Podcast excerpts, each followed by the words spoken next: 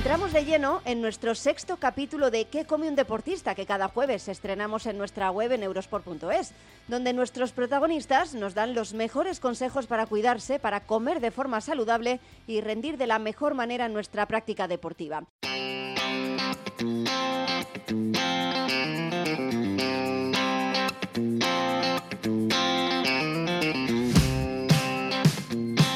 Nuestra primera entrevista es con Lidón Muñoz. Ella es nadadora, disputará dentro de un mes en Tokio sus primeros Juegos Olímpicos en la prueba de 100 metros libres. Es especialista en velocidad y la gran dominadora nacional de estas pruebas. De hecho, ya hemos perdido la cuenta de la cantidad de récords de España que ha batido. Bienvenida a nuestro podcast, Lidón, ¿cómo estás? Hola, buenas, ¿qué tal? Muy bien. Bueno, lo primero, ¿cómo estás a un mes de que arranquen los Juegos, tus primeras Olimpiadas en la prueba de 100 metros libres? Pues muy ilusionada, ¿no? No puedo estar de otra manera y más después de todo el tiempo de espera que hemos tenido, ¿no? Que ya no han sido solo esos cuatro años, sino, bueno, ese, ese pequeño imprevisto que hemos tenido al final, que, bueno, eh, tuvimos mucha incertidumbre, ¿no? Entonces, con todavía más ganas de que de que realmente se, se, acaben celebrando, de que estemos ahí y lo podemos disfrutar. Seguro que sí. Y lo disfrutaremos aquí en Eurosport, viéndose a todos desde España y contándolo para todos nuestros espectadores. Bueno, Lidón, centrándonos ya en la nutrición, ¿cambia mucho la alimentación de una velocista como tú a una nadadora de distancias más largas? Bueno, es verdad que, que la alimentación es algo súper importante, no, no en diferentes tipos de nadadores, sino en cualquier tipo de deportista, ¿no?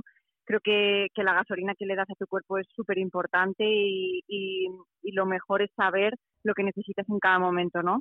Y bueno, eh, la base de todo siempre sería que llevar una alimentación muy equilibrada, muy saludable, ¿no? Pero importante eso, que sea nutritiva, ¿no? Que, que aporte mucho, mucha energía, porque a un deporte u otro todos lo necesitamos. Eh, sí que es verdad que mi entrenamiento está más destinado a, la intensidad del, de un fondista más al, a la larga distancia, ¿no? al, trabajo aeróbico. Bueno, no considero que, sea tan diferente a lo que come un, deportista de larga distancia porque al final son muchas horas, ¿no? En nuestro caso, en la natación, hacemos dos entrenos diarios de unas dos horas mínimo, eh, más el, el entrenamiento fuera del agua y eso es muchísimo gasto y, y tanto los de larga distancia como nosotros tenemos que, preocuparnos de que en ningún momento nos falte esa energía y tenemos que ser muy cuidadosos con, aportar lo que necesitamos antes del entrenamiento y reponer lo que hemos perdido después de cada entrenamiento, ¿no? Entonces es, algo que cuidamos mucho. La natación al final es un deporte en el que estás muchísimas horas en la piscina y prácticamente entrenáis todo el día. ¿Cómo te distribuyes tú las comidas? ¿Haces un desayuno fuerte para aguantar bien el día o, cómo lo gestionas, Lidón? Pues mira, mi, mi primer entrenamiento es a las 6 de la mañana, entonces eso es algo que, que, hay que tener mucho en cuenta ¿no? a la hora de, distribuirse la alimentación. Eh, yo no puedo ir a ese entrenamiento sin, sin haber eh, eh, desayunado algo, ¿no? Sí que es verdad que no hago un desayuno súper fuerte, pero sí que hago como mi primer desayuno de unos cereales con un poco de yogur o algo que me dé esa energía porque si no está comprobado que, que no, no acabas este entrenamiento de la mañana, ¿no? Si vas en, en ayunas. Y entonces, después de ese entrenamiento que, que suele ser bastante, bueno, intenso o agotador, eh, hago como mi segundo desayuno o almuerzo, podríamos decir, y sí que ya pues con mi, con mi pan, ¿no? Mi proteína, como un, un desayuno más, más habitual. Y bueno, luego lo siguiente ya es al mediodía la comida, que también muy importante porque es, el, es previa al entrenamiento de la tarde, que suele ser un poquito más largo, normalmente siempre son tres horas, estamos tres horas seguro, entre unas cosas y otras. Y, y, pues como después de este entrenamiento también eh, me aseguro de tener mi pequeña merienda, ¿no? En función de lo que haya hecho en, el entrenamiento, pues quizá es, es algo más proteico, tipo pues un batido que sea 100% proteína, o si es un entrenamiento pues más aeróbico, mi bocadillo con un poco de hidratos, ¿no? Un poco en función de, de cómo haya sido el, el entrenamiento. Si es muy suave, pues igual solo un poco de fruta pero sí que es verdad que, que es muy importante esta merienda aquí antes de, de, esperar la cena, ¿no? Y luego ya pues por la noche sí que algo de cenar, no súper copioso y súper fuerte, pero sí que es verdad que pocas veces quito los hidratos al 100%, por ejemplo, de aunque, aunque sea de la cena, ¿no? Porque es que al, día siguiente por la mañana a las 6 voy a tener otro entrenamiento, entonces tengo que, que asegurar ese aporte también. Te preguntaba por el desayuno. Mm, yo, como siempre, recomiendo mm. Mercadona desde aquí para hacer la primera comida del día. Muy importante, como has comentado, para conseguir la energía necesaria para afrontar un día exigente. Y en Mercadona se puede encontrar una gran variedad completa de alimentos para realizar un buen desayuno, desde leche, lácteos, bollería, galletas y también una gama amplia de zumos, cereales y productos naturales para empezar el día, como digo, con energía. Lidón, durante el confinamiento los nadadores lo pasasteis especialmente mal porque mm, no podíais ir a entrenar a la piscina. ¿Tú cómo lo llevaste? ¿Tuviste que cambiar mucho tu alimentación para no coger más peso de lo normal? Bueno, eh, fue una época que bueno tuvimos bastante cuidado, era algo nuevo para nosotros, nunca nos habíamos encontrado con esta situación y no era el solo no el no entrenar, sino que realmente no nos movíamos, ¿no? Claro. Porque tú, aunque no, aunque cualquier persona, aunque no haga el entrenamiento diario, tú te mueves, te caminas y, y era algo que, que, no hacíamos. Incluso llegó un momento del confinamiento que nos dimos cuenta de que teníamos que caminar por casa aunque fuera. Claro, tener algo de actividad aunque fuera en casa, claro. Sí, una, una actividad que de normal te, la harías sin darte cuenta, pero que ahí había como que provocarla un poco, ¿no? Entonces esto, pues también teníamos que, que tener mucho cuidado a ver qué pasaba con la alimentación y bueno, creo que el cuerpo también se autorregula un poco y al tener menos estas necesidades, en mi caso y, en varios casos que conozco, eh, nos, nos, disminuyó mucho la sensación de hambre, ¿no? Entonces también yo recomiendo que, que, te dejes guiar un poco por eso, porque tu cuerpo te está pidiendo en función de lo que necesita, ¿no? Entonces sí que es verdad que si no te pide tanto, pues tampoco le tienes que dar tanto. Pero bueno, al final mi, no considero que mi nutrición sea eh, súper estricta o súper o muy difícil de llevar y, que sea así porque soy deportista, porque considero que cuando deje de serlo eh, seguiré comiendo igual de equilibrado, igual de sano, porque es, lo más importante para la salud y para, para evitar enfermedades, no solo para, para tener un buen rendimiento deportivo.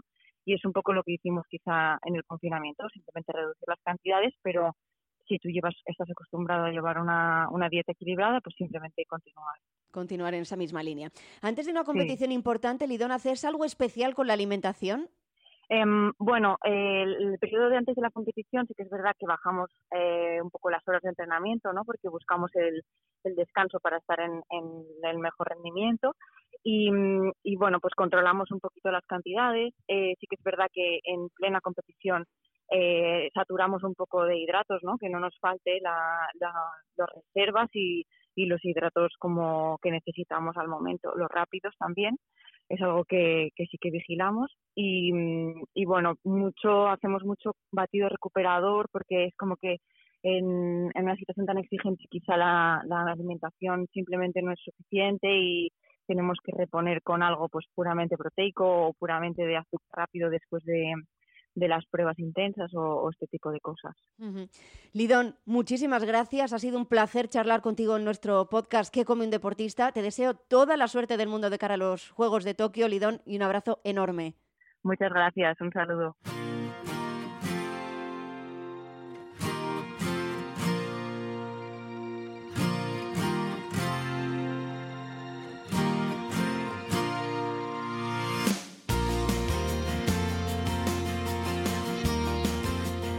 Tras hablar con Lidón Muñoz, saludo ahora a Marcos Vázquez. Él es creador del blog Fitness Revolucionario y especialista en entrenamiento y nutrición. Hola Marcos, ¿qué tal? ¿Cómo estás? Hola, muy bien, un placer hablar contigo, Marta. Marcos, tú estás muy familiarizado con el ayuno intermitente, pero no todo el mundo sabe en qué consiste. ¿Nos lo puedes explicar tú? Claro, a ver, el ayuno intermitente, de manera simplificada, es básicamente restringir la ventana de alimentación a un periodo concreto en vez de estar todo el día comiendo, ¿no?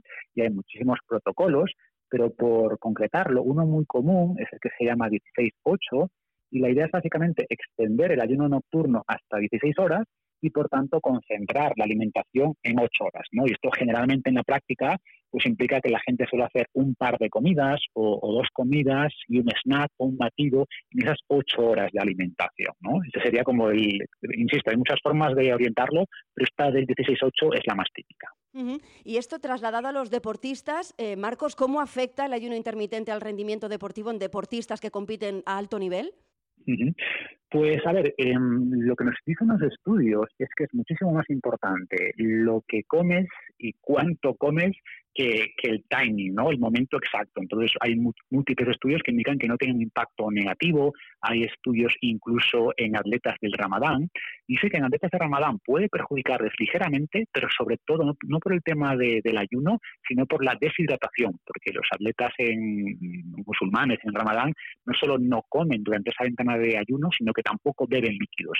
Pero estudios donde sí se ingieren líquidos demuestran que no, que no hay una pérdida de rendimiento. El gran problema que yo veo sobre todo en atletas con alto gasto energético, que tienen que comer igual 4.000, 5.000 calorías o más, y es cierto que ingerir esa cantidad de calorías en una ventana de 8 horas no es fácil, ¿no? Pues en esos casos sí podría ser un problema, pero insisto, no tanto por el ayuno en sí, sino por, por, la, por la dificultad de tener que ingerir muchas calorías en un espacio corto de tiempo en esos casos yo recomiendo pues simplemente quizás incluir algún ayuno, eh, pues no sé, el fin de semana o hacer más ayunos en la fase fuera de la temporada competitiva, pero en general para que quiera mantener un, alto nivel de, de ingesta energética puede ser un poquito complicado.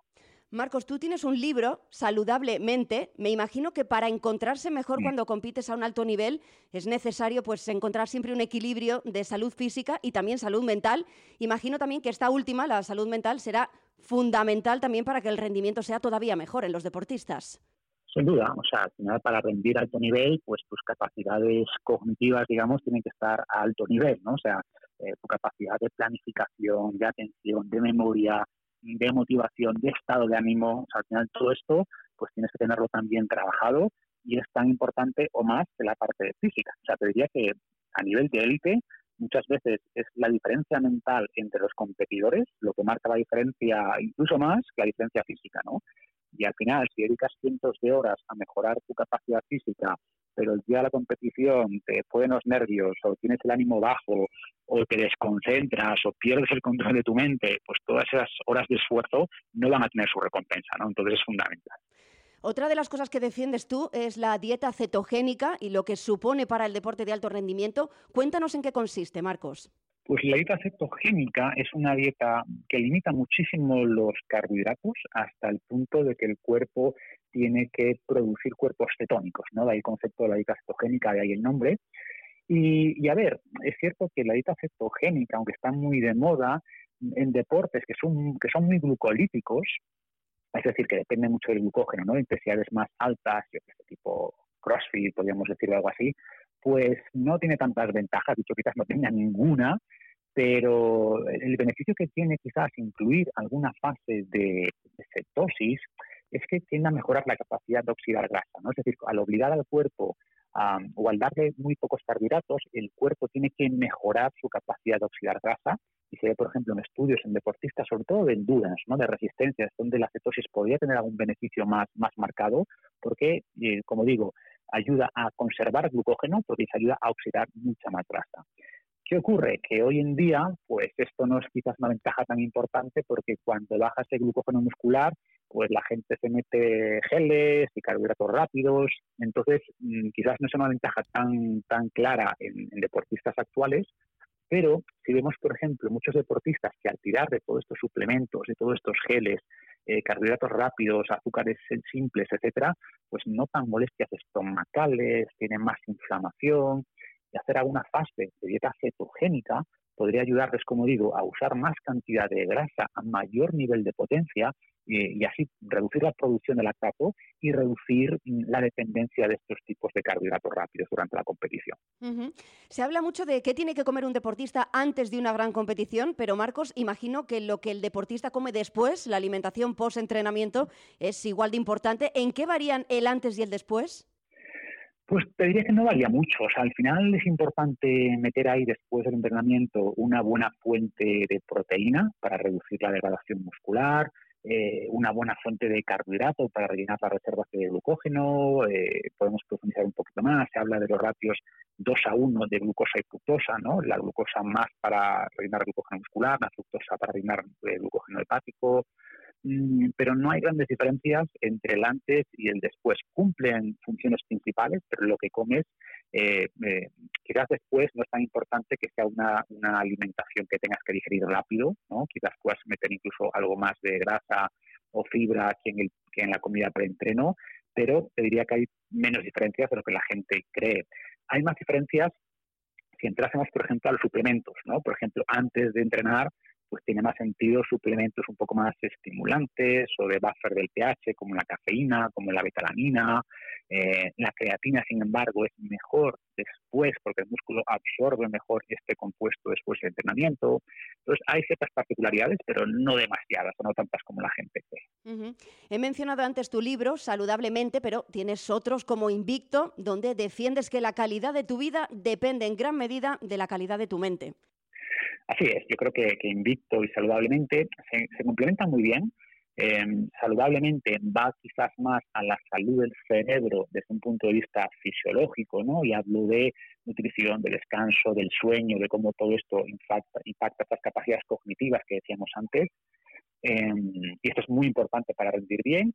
Y en Invicto hablo un poquito más de la parte de gestión emocional, de cómo tener una filosofía de vida, un propósito, que creo que también es muy importante para los deportistas, cómo tolerar pues, la, frustración ante una lesión, ante una derrota, etcétera, etcétera. ¿no? Y aquí en el libro pues me baso mucho en, el estoicismo, que es un poco una filosofía que a mí me, gusta mucho, me, ayuda mucho en mi vida personal, pero después la complemento, estas ideas estoicas, con técnicas psicológicas modernas que nos van a ayudar a lograr los objetivos que nos planteamos, como decía, a recuperarnos ante derrotas, a superar obstáculos y esto es clave ¿no? para un deportista que quiera realmente destacar en su deporte mm, y si esto le falla, pues el talento físico no va a ser suficiente. Yo que te sigo a través de las redes sociales, animas mucho a la gente a mantenerse activa, a que su vida esté lejos del sedentarismo. Hay una frase que me gusta mucho que he leído en tu perfil de Instagram, fitness.revolucionario, que dice, el ejercicio es una celebración de lo que tu cuerpo puede hacer y no un castigo por todo lo que has comido. Está claro, Marcos. Así es, pues todavía vemos el ejercicio como es una forma de quemar calorías, ¿no? Y el ejercicio un poco que intento transmitir, eh, primero que el movimiento es mucho más que ejercicio y que es una forma efectivamente de celebrar las capacidades tan ricas de nuestro cuerpo y por tanto intento animar a la gente a que se mueva más y a explorar todo eso de lo que nuestro cuerpo es capaz y no quedarse simplemente en el ejercicio como una forma de autocastigo, de una forma de quemar calorías, ¿no? Muchísimas gracias, Marcos. Ha sido un placer charlar contigo. Igualmente, gracias, Marta.